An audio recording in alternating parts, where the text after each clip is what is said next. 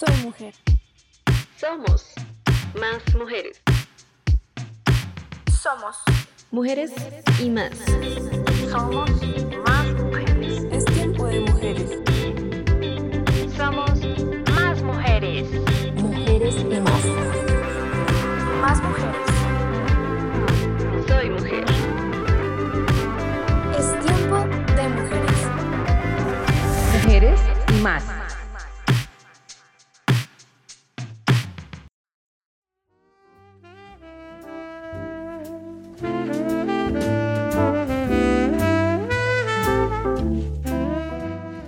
Buen día para todos y todas. Es un gusto acompañarlos en este espacio dedicado a las niñas, a las adolescentes a las mujeres de Colombia, sobre todo en este mes en que se conmemora el 8M, es decir, el Día Internacional de la Mujer Trabajadora. Soy el profe Fernando Torres, líder del Museo de la Mujer Colombia, y nuestro tema de hoy es la educación sexista y cómo subvertirla. Nos acompaña Mauricio Torres Espinosa, quien hace parte de la Biblioteca El Parque de Bibloredes. Mauricio es licenciado en Educación Básica con énfasis en Ciencias Sociales de la Universidad Distrital. Es especialista en estudios feministas y de género de la Universidad Nacional de Colombia y actualmente es promotor y mediador de lectura de espacios no convencionales en la red de bibliotecas públicas de Bogotá, Biblored. Está vinculado a la Biblioteca Pública El Parque, la cual se especializa en primera infancia. También nos acompaña hoy la ilustradora infantil y juvenil Cindy Elepante. Cindy es artista visual de la Universidad Javeriana de Bogotá e hizo una maestría en ilustración de libros para niños en Cambridge School of Art, en Inglaterra. Es autora de la novela gráfica Elefantes en el cuarto, e ilustradora de libros como Seis Dedos, Arrullos y Primas para niños despiertos, y chicas asustosas y además hermosas. Hoy nos centraremos en las niñas y los niños, así que ¿Qué tal si empezamos por escuchar este audio? Queridos juguetes, esto tiene que cambiar. Los soldados también quieren cocinar. Y las princesas pueden llegar a la luna. Ya está bien de tanto rosa y azul. De niñas a niños. ¡Eso! Aquí no hay reglas. Las niñas y los niños deben ser libres a la hora de jugar.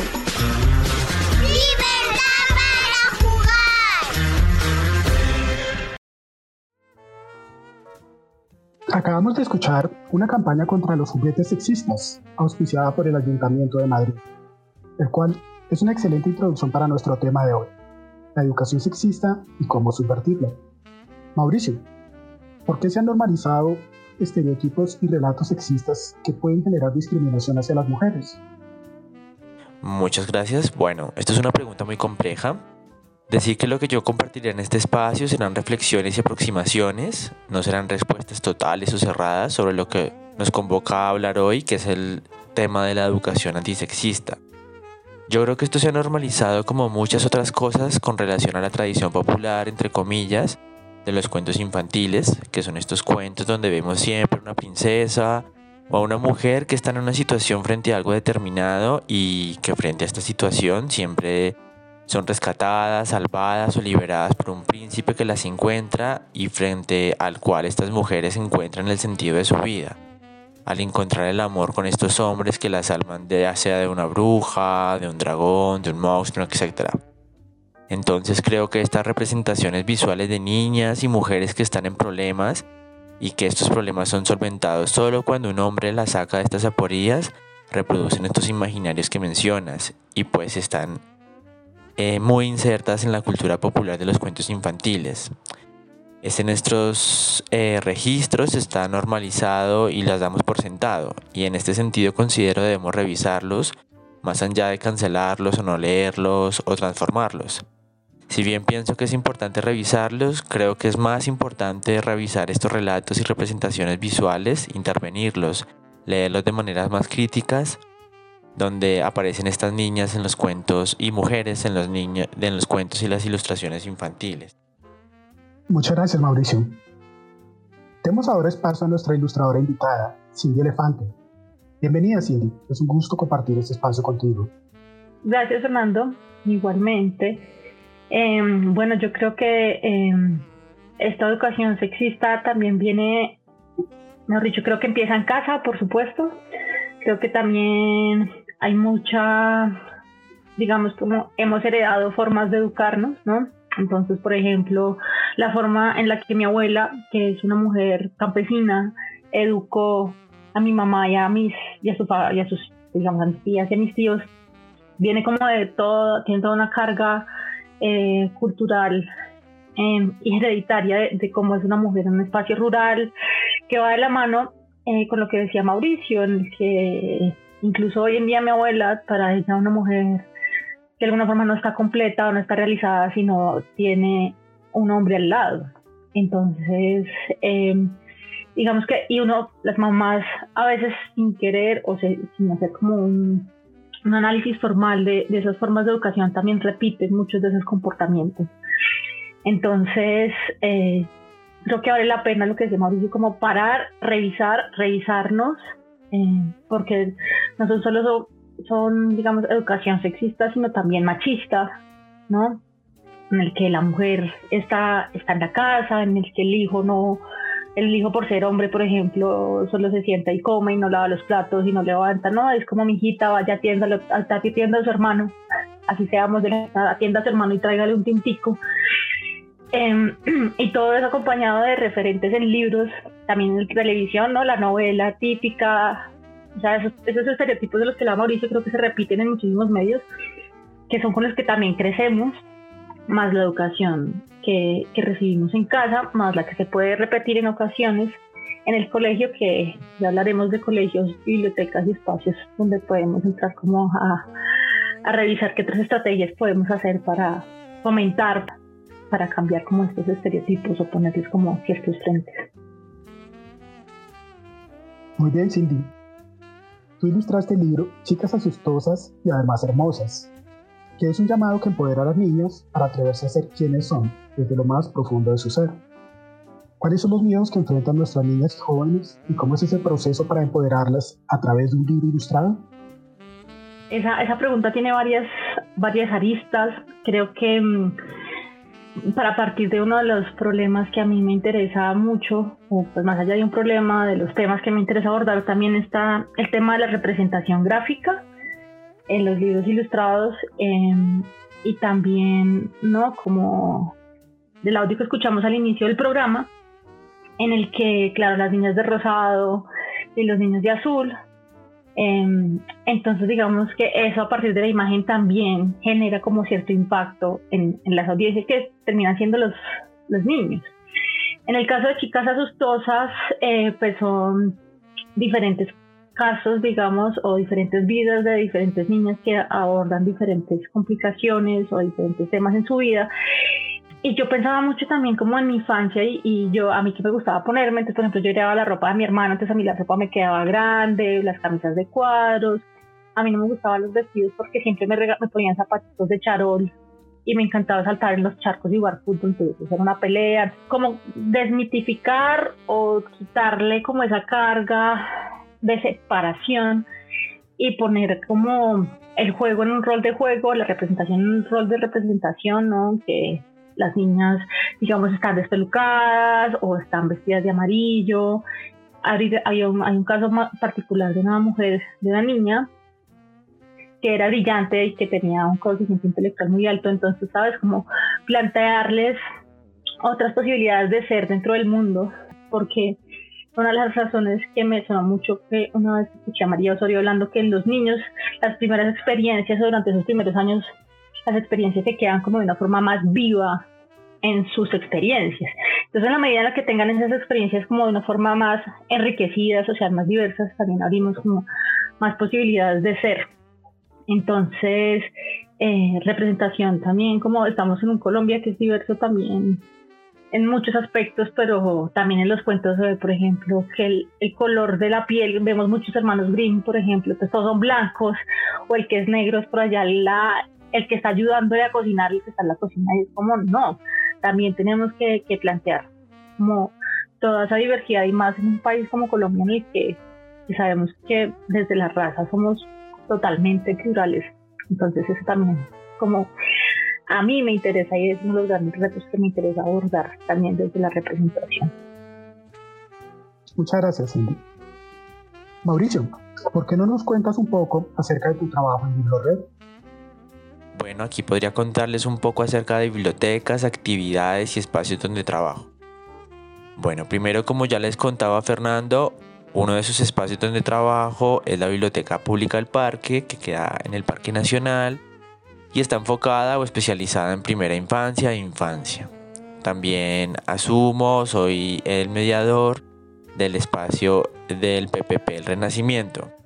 Esto es importante porque tiene mucho que ver con lo que hemos hablado, lo que he planteado y hemos propuesto junto a Catalina García, la coordinadora de la Biblioteca del Parque, en el sentido que tenemos públicos muy diversos y porque llevamos estos temas o porque trabajamos estos temas en estos espacios.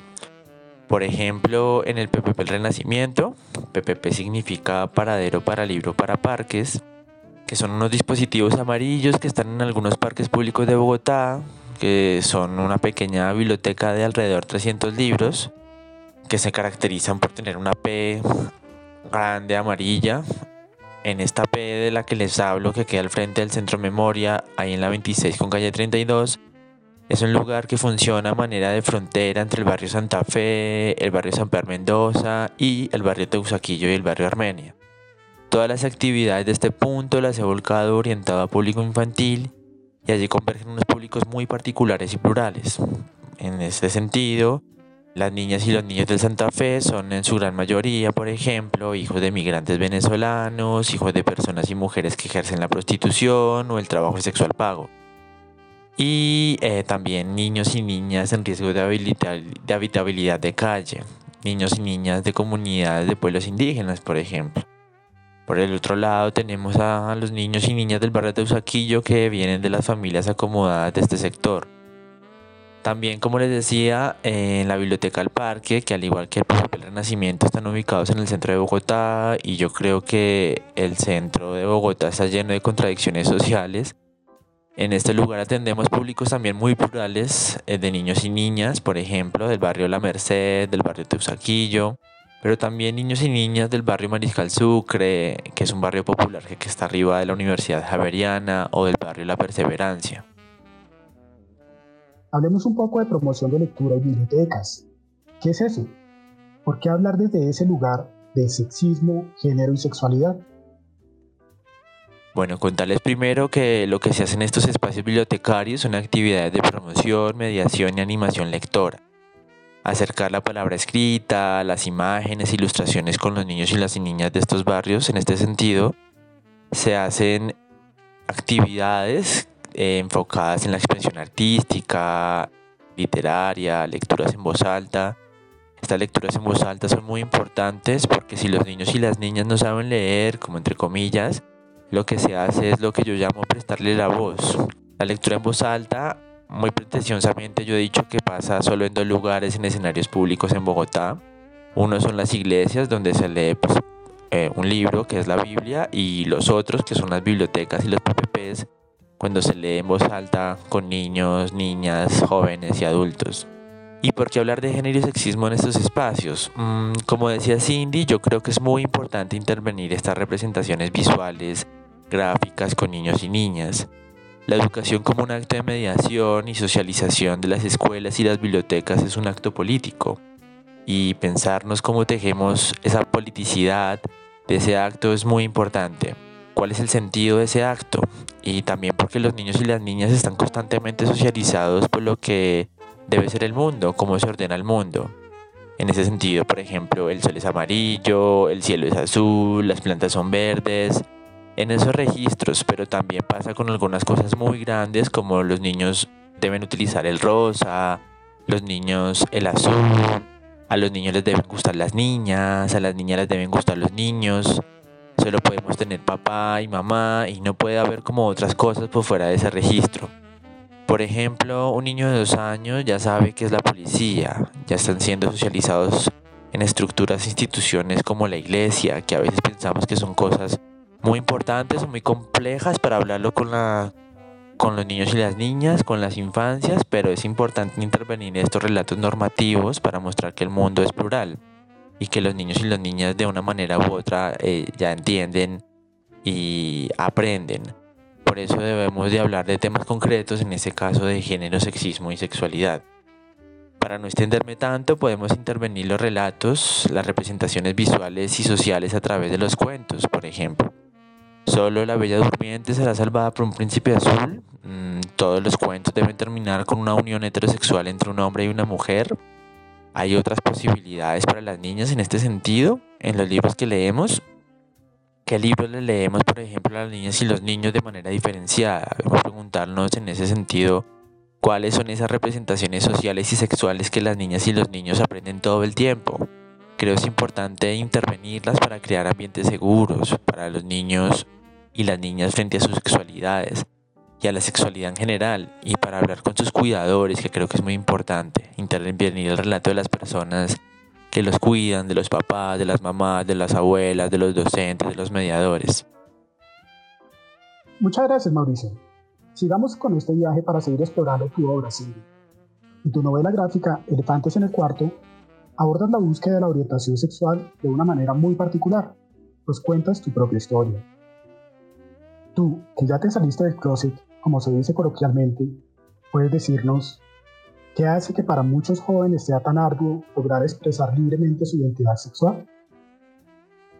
Bueno, Fernando, yo creo que, mm, no sé, creo que hay varias reflexiones. Ese libro inicialmente no salió porque yo pensara como en publicar un libro, sino fue un proceso casi que personal en la universidad. Yo necesitaba material para, para hacer mi proyecto de grado y no, no, no sentía que tuviera herramientas para escribir como una novela desde ceros que hablara como de alguna ficción. Entonces, mi recurso fue hablar de mi propia vida, que al principio iba a ser de la de mi mamá y después se volvió como en mi vida porque pues tenía muchos nudos pero ya guardados dentro de mi garganta, entre esos hablar de temas de orientación sexual. Y los tenía guardados porque creo que socialmente hay muchas presiones que no son explícitas, sino que está como una norma en el aire ahí que, ¿no? desde chiquitos hay muchas presiones, ¿no? Entonces eh, al niño de 5 años le dicen como, ay Carlitos, ya tienes novia en el colegio, ¿no? Entonces claro, uno empieza a crecer y están como, como que van alimentando todas estas eh, normas sociales, comportamientos sociales súper rígidos. Y la verdad, eso no es así. La verdad, digamos que, que uno en el caso del elefante se me ha pasado mucho como viendo respuestas de, de, personas al libro o con niños, porque muchas veces me llaman para hacer talleres con niños. Somos los adultos los que llegamos como con ciertas restricciones para hablar de, de sexualidad con los niños, como que hay un miedo, como que no quiero que nos, que nos, no queremos que nos pregunten sobre reproducción, no queremos que nos hablen sobre órganos reproductivos, nada, siempre hay como un miedo ahí, a las niñas les están cuidando la virginidad todo el tiempo, a los 15, los 15 años ya es como, mijita, usted ya puede tener relaciones sexuales. Entonces hay un montón de cosas ahí como súper, súper difusas y en realidad, cuando más rígidos son esos parámetros sociales, más difícil es poder desarrollarse libremente. Entonces yo creo que por eso hay, hay tanto miedo y los niños muchas veces, incluso yo cuando era chiquita, yo creo que todos lo que hacemos es repetir los comportamientos de los adultos o lo que se nos dice en casa, o lo que nos dicen los profesores y eso se va estableciendo ahí unas normas. Entonces, claro, cuando uno quiere esa libertad de ser, es casi como una camisa, de fuerza, de nuevo, que no se ve, que no es explícita, sino que está ahí, ¿no? Entonces, y uno, además, que ya hablamos un poco de los medios, ni en libros, ni en revistas, ni en telenovelas, vemos como figuras en las cuales sentirnos reconocidos. Como yo crecí y no vi una sola lesbiana en una novela, en un solo libro. Si veía al gay, el más, más, el que más recuerdo es Hugo Lombardi en Betty la Fea, pero al mismo tiempo es una caracterización burlesca que también limita mucho la representación. Entonces es difícil como poder sentirse y ser libremente cuando hay tantos lineamientos tan, tan, tan rígidos. Entonces, y para mí es importante decir que los niños no es que cumplan 18 años y de pronto, ay, ay, ya me gustan las mujeres, ya me gustan los hombres.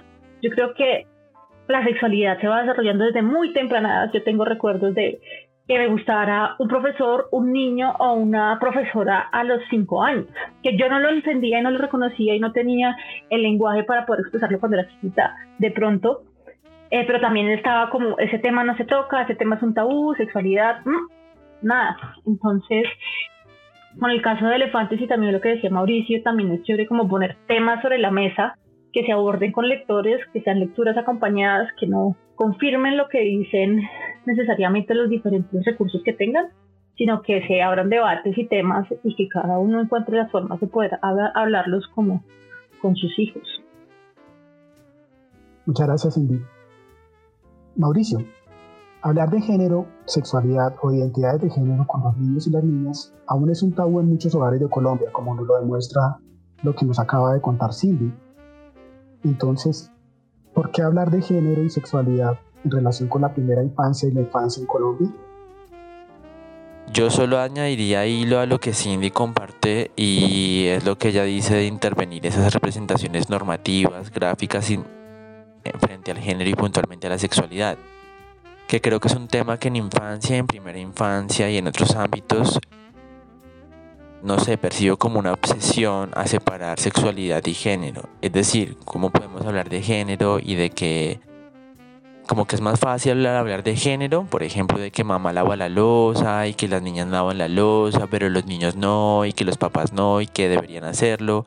Pero de sexualidad pareciera que es un poco más ruidoso, ¿no? Como que no podríamos hablar de esto con los niños y las niñas, pero sí de temas de género y de estos temas de género apartados de la sexualidad. Esto yo lo encuentro un poco ruidoso en el sentido de que al final, más allá de lavar la losa o los roles de género, por ejemplo, las princesas siempre terminan casadas con un hombre.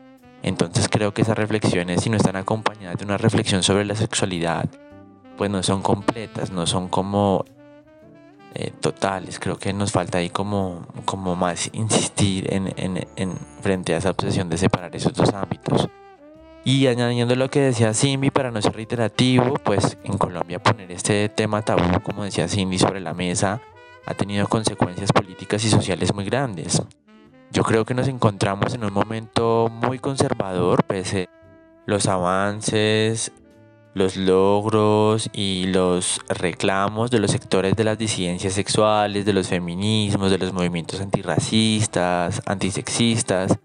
Creo que hablar de estos temas con y en relación a primera infancia es un campo en disputa, por lo menos en Colombia lo ha sido así.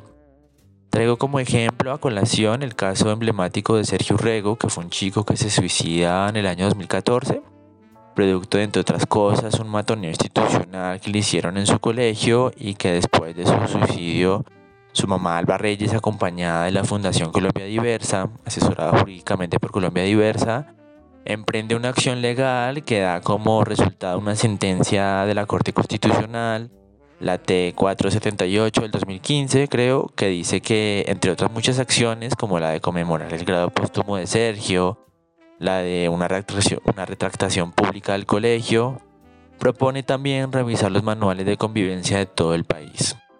Esto contó junto con otras cosas que pasaron en, en el país para esas fechas a manera de coincidencia como los diálogos de paz en La Habana entre el Estado colombiano, en cabeza del gobierno de Juan Manuel Santos, y la guerrilla de las FARC. Y en relación a los temas que traemos a la mesa, trajo como resultado la reacción de sectores conservadores de la sociedad y aparece todo este tema de la ideología de género, ¿no? Que es algo así como un discurso conservador que dice que habría una suerte de pervención, entre comillas, de la infancia, producto de unos excesos discursivos e ideológicos de muchos sectores, sectores feministas, sectores LGBT, y que esto iba como a contaminar en relación a la revisión de los manuales, que iba a homosexualizar a los niños y las niñas de Colombia. Después de eso confabulan todos estos discursos y en el momento de la refrendación de los acuerdos de paz, pues aparece esta bandera de la ideología de género y una de las cosas no solo esa, por supuesto, por la que se cae la representación entre el sí o no a los acuerdos está este tema de la ideología de género. Entonces, como vemos, la sexualidad del género estructura toda la sociedad y ordena toda la sociedad. Y yo creo que ahí la importancia de hablarlo con las infancias o en la infancia, en la primera infancia. Y entonces eh, debemos como hablar con ellos como pues, cómo se ordena el mundo, ¿no? Cómo el género ordena toda la sociedad y pues que las niñas y los niños viven constantemente socializados y nosotros también en aprender a lo que se debe ser y ese deber ser implica muchas violencias para personas muy concretas. porque en ese orden, porque ese orden del mundo es violento en muchos sentidos. Entonces yo creo que estos temas tabúes eh, tienen implicaciones políticas estructurales muy serias, como lo vimos. Se cayó un acuerdo de paz con la guerrilla más antigua de América Latina, entre otras cosas por un tema de ideología de género, sexo, sexualidad, sexo y género, ¿no? Entonces son cosas muy macro, son importantes, reitero, como hablarlo en la infancia y con la primera infancia, porque pues eh, todos y todas estamos envueltos como en esos problemas. Por ejemplo, en los espacios donde laboro, hay niñas que sus mamás han sido como asesinadas por sus parejas, son acosadas sexualmente por sus vecinos, pasan un montón de cosas que uno no se imagina que le pasan a los niños y las niñas. Y yo creo que los trabajos como los de Cindy Elefante, por ejemplo, esas ilustraciones y todas su apuestas, son acciones que nos llevan a pensarnos que cosas como las que le pasó a Sergio Rego no vuelvan a suceder. Y ahí lo que decía Cindy es muy importante. Trabajar con este mundo adulto sobre los tabús. Los niños y las niñas nunca ponen los tabús de los que estamos hablando. Los que ponen los tabúes es el mundo adulto, el mundo adultocéntrico. Entonces intervenir ese archivo normativo es sumamente importante y no es por un capricho de que alguien no se encontró cómodo en el relato normativo de la sociedad. Hay unas cosas muy concretas, muy violentas y estructurales y como decía Cindy, ¿hasta cuándo vamos a esperar a pensarnos programas antisexistas para los niños y las niñas? ¿Cuando estos tengan 18 años? Pues no. Debemos tratarlos entre como a temprana edad. Eh, para que, por ejemplo, prevenir cosas como dialogar con ellos sobre el consenso, qué es una violación, si el vecino me tocó, a quién le digo. O sea, yo creo que más allá de la prevención y el pánico sobre la sexualidad, que es muy frecuente, también tenemos que poder explorar con los niños y las niñas eh, pues ese tema de la sexualidad. Si le gusta un profesor, si le gusta una profesora, un compañero, una compañera, que también sea una potencia, que no sea un tema tabú, esto que lo rodea constantemente, que es el discurso sobre la sexualidad. Me encanta la reflexión que plantea Mauricio. Realmente, hablar de género y hablar de sexualidad a los niños es algo que es imprescindible. A veces por temores, por timidez, por no saber cómo manejar el tema, los adultos no tocamos el tema con ellos. Por eso me gustaría preguntarte, Cindy, cómo hablar de género y de sexualidad a los niños y niñas de Colombia a través de la literatura infantil. Tú que has desarrollado varios libros en ese ámbito. Yo creo que hay que hablarles, es decir, esto me, me permite también hablar como de muchas eh, cosas que también a veces suceden dentro de un imaginario adulto también y de formas eh, y de ciertas formas de trabajo también de, de, desde la ilustración, ¿no? Que cuando se le va a hablar a los niños, entonces voy a mostrar un libro que tiene una casita que chiquitica y el solicito, entonces todo es diminutivo, o sea, veces parece como que uno les habla como tontos, ¿no? Como si ellos no entendieran, y no, hay que entender que, que, son personas que se están formando, que lo que tú les estás dando es herramientas, entre más herramientas de información tengas, mejor. Entonces, eh, yo creo que está como un poco en, en, en las familias encontrar herramientas, de pronto libros, ¿no? También de para hablar de identidades diferentes, y yo creo que eh, en ese sentido también, no sé, yo puedo hablar como detonadores de información. Entonces, por ejemplo, Elmer de Dave McKee, que es un, elefante que, digamos, desde la imagen es diferente a todos los elefantes, que está lleno de, de, cuadritos, de colores, y es de alguna forma, uno puede utilizar esas metáforas para hablar de la diversidad en mi opinión, yo creo que dependiendo del lado, uno puede ser como más directo con ciertos conceptos, como de una vez decirle, oye, expresión de género, vístete como quieras, cómo te sientes, identidad de género, sí, como, buscar no alivianar los conceptos, sino como buscar una forma de llegarles a ellos de una forma sencilla, sin minimizar el contenido o la apuesta de lo que está detrás de usar esas palabras porque si hablamos entonces de la florecita y de la semillita, entonces también ya estamos restringiendo, ¿no? A, que una relación sexual necesariamente va a tener un hombre y una mujer, ¿no? La semillita, la florecita, y entonces es como, no, busquemos otras herramientas que podemos encontrar desde la literatura o desde las mismas películas, y eso me parece como importante. Gracias, Cindy. Yo tengo que confesar que soy un hombre profundamente feminista y eso en algunos casos me ha llevado a muchas controversias con mis amigos. Mauricio, ¿cómo se podría generar una cultura antisexista, una cultura más feminista, más de equidad hacia el género desde la perspectiva de las pedagogías bibliotecarias? Bueno, yo creo que tiene que ver con eso, con lo que hablamos en el comienzo y lo que ha hablado como entre líneas Cindy y es cómo apostarle a ser evidentes, apostarle a ser evidentes con los compromisos políticos que hay en el acto de crear, de educar y de mediar un libro, por ejemplo. Hay un compromiso político en estos actos que uno hace y esos procesos de mediación y promoción lectora tienen una intencionalidad. Que esté implícita o no es otro debate, pero esta intencionalidad que tienen debe ser una intencionalidad crítica, una intencionalidad feminista, por ejemplo. Y eso implica realizar unos desplazamientos de, bueno, vamos a apostarle por pedagogías antisexistas y nos preguntamos qué implica hacer esos desplazamientos para que sean verdaderamente pedagogías antisexistas o feministas. Qué temas debemos abordar, eso que decía Cindy, qué ilustraciones tenemos que mostrar, cómo las mostramos, cómo las creamos. No solo mostramos las ilustraciones que no son correctas, sino también revisar esas que podríamos ser, podríamos decir son incorrectas. Por ejemplo, hablando de elefantes, el elefante babar es un elefante de cuentos infantiles que es muy popular y es un clásico, es, un, es, un, es un, como un personaje muy viejo pero sus cuentos hacen alusiones explícitas al colonialismo europeo, entonces por ese motivo no lo vamos a leer.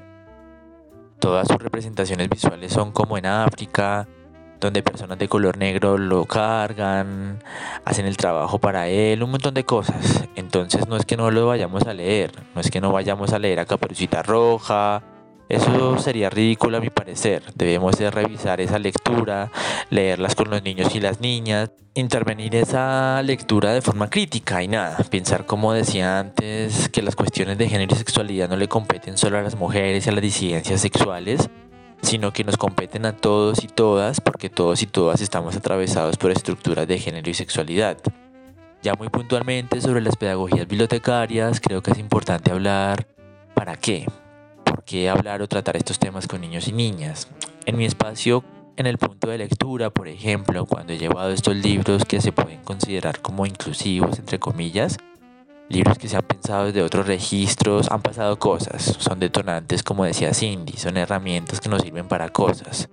Utilizándolos en estas actividades, por ejemplo, yo me di cuenta que había un niño que, que va al punto ocasionalmente que las exploraciones de rayar o pintar, que son experiencias que me gusta explorar un montón, este niño se pintaba como una niña con falda, trenzas muy grandes, con colores, unicornios. A través de estos libros me di cuenta que este niño estaba en un tránsito de género mm, a los 6, 7 años y en un momento encontró que este espacio, el PPP, era un espacio seguro y así un día fue a la P haciendo su tránsito con una falda, estaba con uno de esos cuellos de bicicleta como cabello largo y me dijo como, hola, ¿cómo estás? Mira, los niños también podemos tener el cabello largo y faldas largas. Entonces pues, la mamá me miró, yo la miré y bueno, le dije a este niño que lo que importaba era que se sintiera pues cómodo en el espacio y pues nada, como que el niño pues hicimos ahí por las actividades que hacemos. Entonces pasan estas cosas que a manera de detonantes, eh, los libros son cosas para, los libros son como detonantes para hacer también y para construir espacios seguros para los niños y las niñas, porque a veces pensamos que estos temas son cosas de adultos, pero como vemos a los niños les pasan muchas cosas, como decía antes. Entonces creo que esto es una apuesta que debería estar en las bibliotecas tener estos libros primero que todo para usarlos y que estos temas sean transversales a las actividades que tienen las bibliotecas. Por ejemplo, cuando conmemoramos el 8 de marzo, no es que solo lo conmemoramos y ya, como que pasó la fecha y ya. Estos temas deben transversalizar los programas de promoción lectora y esto pasa por pensarnos también a qué público le vamos a llegar. Por ejemplo, cuál es la cantidad de niñas que atendemos en nuestros espacios, cuáles son esas niñas y esos niños a los que llegamos. Si vamos a hablar de temas étnico-raciales, por ejemplo, debemos pensar, bueno, podemos tener esas temáticas étnico-raciales en las actividades, pero les llegamos a esos públicos de los que hablamos para que quisiéramos llegarles. Creo que estos sentidos críticos deben pasar por pedagogías bibliotecarias escolares.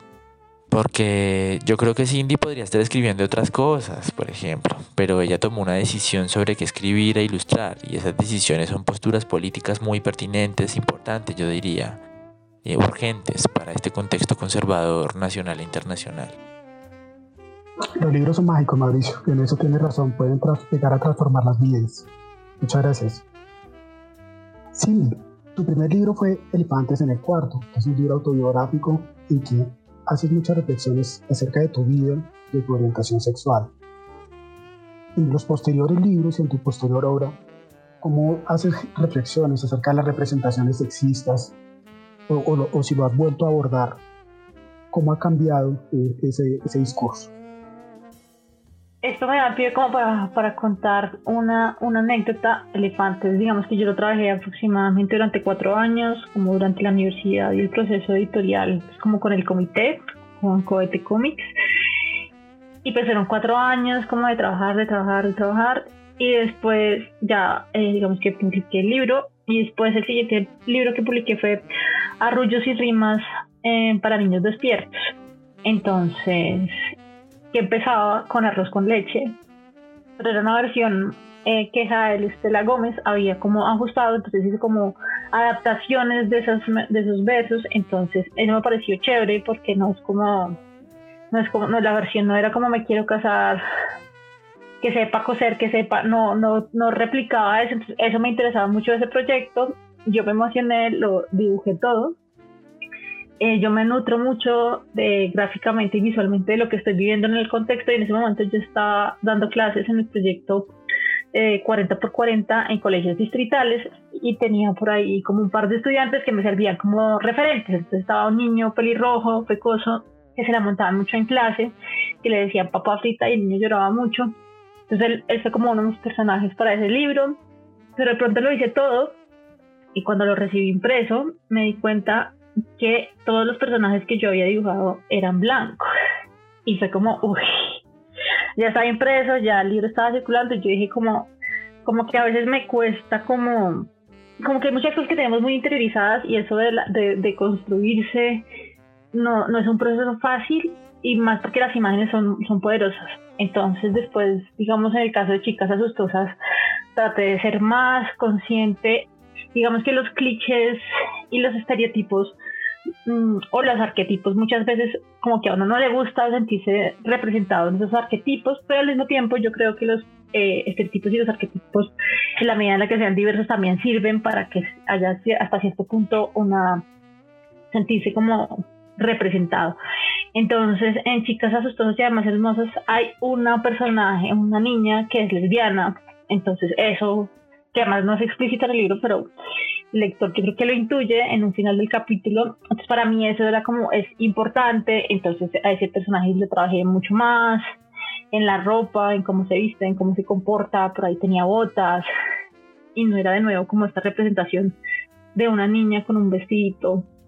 Eh, yo quería hacer eso también con, un, con Naricita Impertinente, que fue un libro que trabajamos con IDARTES eh, y que está en en esta colección de Libro al Viento, que son libros de circulación gratuita que los consiguen en los PPPs y en diferentes puntos de lectura eh, de distribución gratuita. Yo quería con Naricita, que es el personaje principal de, de este libro, Naricita Impertinente, hacer lo mismo, pero el, el Montero Lobato tenía una descripción muy puntual, que sí tenía vestidito y zapaticos, y mi, mi versión primera era una naricita con un overol, ¿no? Que lo ponen mucho los niños, que mi mamá me ponía muchos overoles y tenis, pero entonces todo, pues, tuve que desistir de esa idea. Pero algo que sí me gustaba de naricita era que no tenía un príncipe azul que la salvaba, sino era ella como dentro de su impertinencia y su libertad. Creo que eso me gustó muchísimo de, de la historia. Entonces, yo creo que son como conceptos que uno va construyendo en la elaboración de sus proyectos y por supuesto que cuando son temas de sexualidad, de identidad, de identidad en términos generales, pues yo me meto de cabeza y trato de aportar desde donde más pueda, así sea con una reflexión chiquita, como las que te acabo de mencionar. Mauricio, tú eres experto en literatura infantil. ¿Qué acciones o rutas se podrían definir o pensar para abordar esta problemática de tabúes, sexismo y discriminación? Una de las rutas podría ser rastrear todos estos materiales como los que hace Cindy, por ejemplo. Creo que es importante hacer un rastreo de lo que puedo trabajar o intervenir. para hacer una lectura crítica de los libros que ya están y circulan popularmente, de los tradicionales. Y podemos establecer algunas rutas de algunos temas para trabajar. Por ejemplo, en literatura e ilustraciones infantiles podemos abordar el tema de princesas. Hay un montón de cuentos sobre princesas, La Bella Durmiente, Rapunzel, estos cuentos de los hermanos Green. Frente a esto hay muchos cuentos que son o le han apostado a ser antiprincesas que han intervenido este registro de forma crítica. Otros serían estos libros que hablan de género, roles de género, quién nace, quién se ocupa de las tareas de la casa, por ejemplo. Hay un libro de Isol que se llama Secreto de Familia, y es un librazo en el sentido de que es una niña que un día se levanta más temprano y se da cuenta, eh, acá estoy haciendo como spoiler de libros, se da cuenta de que su mamá es un cuerpo spin porque está así toda despeinada y parece un pues como que es otra mujer porque se levanta más temprano hace las tareas de la casa y la niña entra como en un shock al descubrir esto de que es una mentira que estaba muy guardada pero ella lo sabe y se interpela como ella si ella algún día va a ser un spin y un día se va como a la casa de una amiga y la mamá de la amiga también se levanta por la mañana y se da cuenta que es un oso eh, bueno un montón de cosas, entonces hay otros lenguajes ahí hablando, pues que no le están diciendo a los niños y las niñas categorías de qué es género, sexualidad, sino que eh, lo abordan desde otras formas. Otro tema podría ser el de corporalidades, por ejemplo, hay un libro que me gustó un montón, que es el de Malena la ballena, y es una niña que pues como que le hacen bullying cuando ella está nadando, creo que es en el colegio, o en la piscina eh, porque es muy gorda y ella se enfrenta como una serie de monstruos mientras va pensando en por qué eh, pues la discriminan, pero al último ella se da cuenta de que ella es como una ballena, igual de gordeta una ballena, porque las ballenas son las mejores nadadoras del mar. Entonces como que hay otros lenguajes ahí que nos están diciendo y están haciendo cosas, ¿no? Hay otros libros que tienen otros registros en esto de la belleza que hablaba Cindy por ejemplo, frente a etnicidades y racialidades. Esta niña bonita, que es un cuentazo hermoso, me gusta un montón, que es de una niña negrita muy bonita y un día un conejo la ve y piensa que es la niña más bonita y más linda que ha visto en su vida y le pregunta que por qué es negra y bueno, ahí pasan un montón de cosas. Es un libro bien chévere. Entonces creo que son unas rutas, habrían otras posibles por las que uno se puede ir. Están los libros del elefante Elmer, que es un elefante de colores, en fin, para hablar sobre los temas de reproducción hay unos libros hermosos con ilustraciones muy bellas que nos pudieran servir para hablar de, no sé, cómo llegan los niños al mundo a través de animales, de dónde salen los pollitos, los cocodrilos, los canguros y bueno, estos libros que uno puede utilizar para hablar de estos temas que ni siquiera están hablando de eso, solo que los podemos utilizar para eso y que eh, utilizar para esto porque no son temas fáciles, es un ejercicio o sea, bajar todos estos temas como actividades con niños y niñas no es una tarea fácil, es un ejercicio constante de explorar, aprender, errar y pues nada, para pensárselo. Mauricio, hablando de, todos estos temas, em, yo creo que muchos de esos libros casi que, que pasan por agache. Eh, mejor dicho, mi pregunta puntual es si hay como un comité de selección de cuáles libros pasan y no pasan a las bibliotecas públicas y si hay incidencia dentro de las políticas gubernamentales, partidos vigentes que incidan en esos contenidos, eh, porque al mismo tiempo, como tú dices, hay un, hay como estamos en un momento un poco conservador y en ese sentido creo que también les da mucho poder para, para tomar ese tipo de decisiones y restringir esos contenidos. Con el proceso de selección es solo manejan los comités de selección de las bibliotecas nacionales y distritales. He conocido casos donde, por ejemplo, los equipos a nivel nacional descartan un libro porque tienen temáticas LGBT y el descarte es como porque, bueno, esto para qué, esto porque le va a importar, no sé, a una comunidad en el Choco Rural, esto que le va a importar a una comunidad en el rural de Sumapaz y entonces no enviemos ese material allá porque los temas que a ellos les importan deben ser de cultivos, de matas, etc. Una esencialización también muy ruidosa. En el tema de las bibliotecas públicas en Bogotá hay unos libros bien chéveres que yo he encontrado en las bibliotecas que han sido seleccionados. Yo no conozco muy bien el proceso de selección, pero pues ahí están. Toca hacer ese proceso muy incisivo de buscarlos, pero se encuentran. En la biblioteca del parque hay varios, hay un montón que hemos seleccionado y les hemos puesto como una banderita LGBT a los que tienen que ver con diversidades y ciencias sexuales. y una banderita feminista, los que tienen que ver como con empoderamiento femenino o cuestionamientos de roles femeninos. Entonces alguien los eligió y están en las bibliotecas. Hay unos libros, por ejemplo, que están en las casas de igualdad de las mujeres. Hay unos libros, álbum con enfoque de género muy bonitos y muy, muy, muy interesantes que a mi pesar he tenido la oportunidad de trabajar vinculado a procesos de promoción de lectura en estas casas, los vi muchas veces como guardados, como allá entre el anaquel, porque pues se pierden, se roban según las funcionarias o funcionarias de turno. Eh, ya que como que estos temas em, estén en los temas macros de las bibliotecas, mira que ha sido muy reciente. Esto sigue causando mucho ruido entre los adultos mediadores. El año pasado, por ejemplo, fue para Bibliored en el mes de noviembre, el mes de la diversidad. Eh, se intentaron hablar de muchas cosas, pero como que en esa diversidad cabe todo, ¿no? Y terminamos hablando de todo. Yo sí creo que es muy importante ponerle el punto a las IES. En ese marco de la diversidad, si vamos a hablar de género y sexualidad, pues hablemoslo. Si vamos a hablar de raza y etnicidad, de discapacidades, pues hablemoslo. Pero yo creo que los discursos muy ambiguos ahogan los temas y pues como nos invita Cindy a pensar, si esto no tiene una directriz desde arriba, no tiene la misma eficacia, porque serían otros los alcances, si no hay una política pública de género para los programas de promoción lectora, pues es muy difícil que pasen cosas, ¿sí? Serían otras estrategias, otros recursos que tienen que uno eh, entrar a jugar ahí. Ya para cerrar, Mauricio, desde la perspectiva de la academia, ¿cómo podemos, desde las universidades como Nicol Mayor y en particular desde el Museo de la Mujer, contribuir para promover una cultura antisexista y de respeto hacia las diversidades de género? Yo creo que poniendo el tema sobre la mesa, creo que es importante, así sea de manera exploratoria, pensarlo, explorarlo.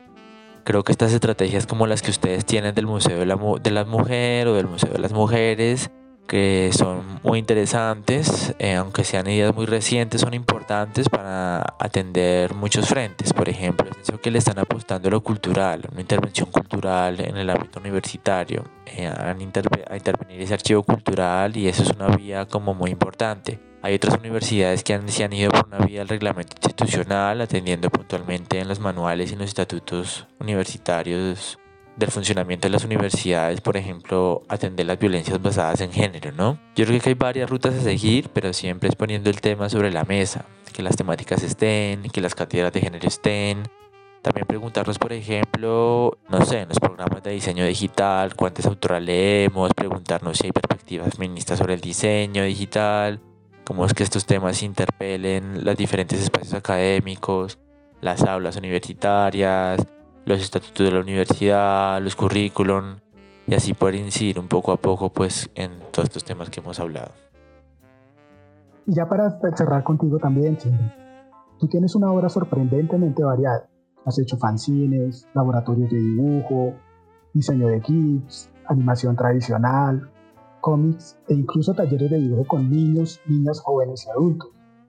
¿Qué recomendaciones y actividades harías para que espacios como el Museo de la Mujer puedan empoderar a las personas a través de contar sus propias vivencias?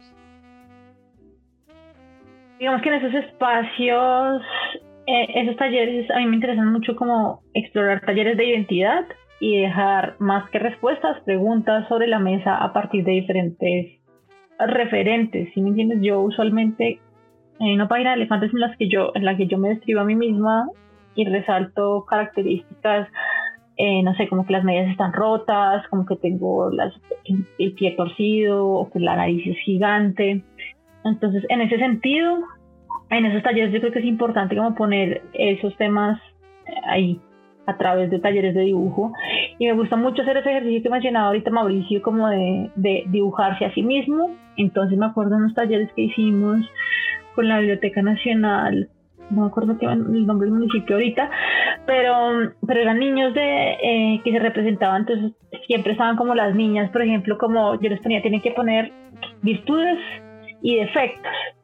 Y me gustaba como revisar para ver ellos cómo se veían como defectuosas. Entonces, defectos, muchas niñas ponían como, no, estoy siempre despeinada, o no, eh, siempre estoy sucia, o no, mis uñas no están bien cuidadas. es como utilizar como eso para dejarles a ellas como, bueno, explícame por qué no estar peinada todo el tiempo o andar en pantalón es, es un problema para ti. ¿Me entiendes? Como a partir de esos talleres creo que uno genera esas preguntas. Y de entrada, para mí también es importante, digamos, a partir de mi experiencia, cuando yo hago esos talleres, muchas veces con niños, yo de entrada les digo como, bueno, yo soy Cindy Infante, eh, soy, hago esto y esto y esto, soy lesbiana, y ya de entrada ahí, que muchas veces me gusta ver la, la, la, la actitud de los adultos que acompañan los talleres, porque de una vez como que se miran como, uy, ¿qué pasó aquí? Pero los niños siguen como si nada y eso les, les resbala. Pero sí hay, digamos, que un ejercicio que para mí es importante, que es la de visibilización y es como, pueden ser lo que ustedes quieran y aquí está como, pues, yo soy lesbiana estoy acá haciendo un taller con ustedes y ustedes también pueden ser lo que ustedes quieran. Creo que es una muy buena conclusión para este programa.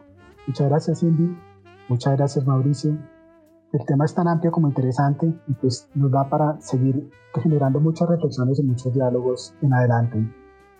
Muchas gracias por compartir este espacio. Gracias Fernando, gracias Daniel, gracias Mauricio. Espero que nos volvamos a encontrar más adelante. Para nosotros sería un gusto tenerte de nuevo acá. Igualmente, muchas gracias. Un caluroso abrazo para todas las mujeres que nos escuchan. Sigan cuidándose y hasta nuestro próximo programa.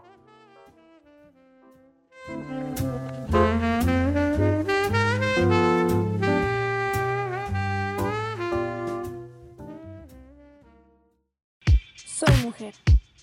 Somos más mujeres. Somos Mujeres y más. Somos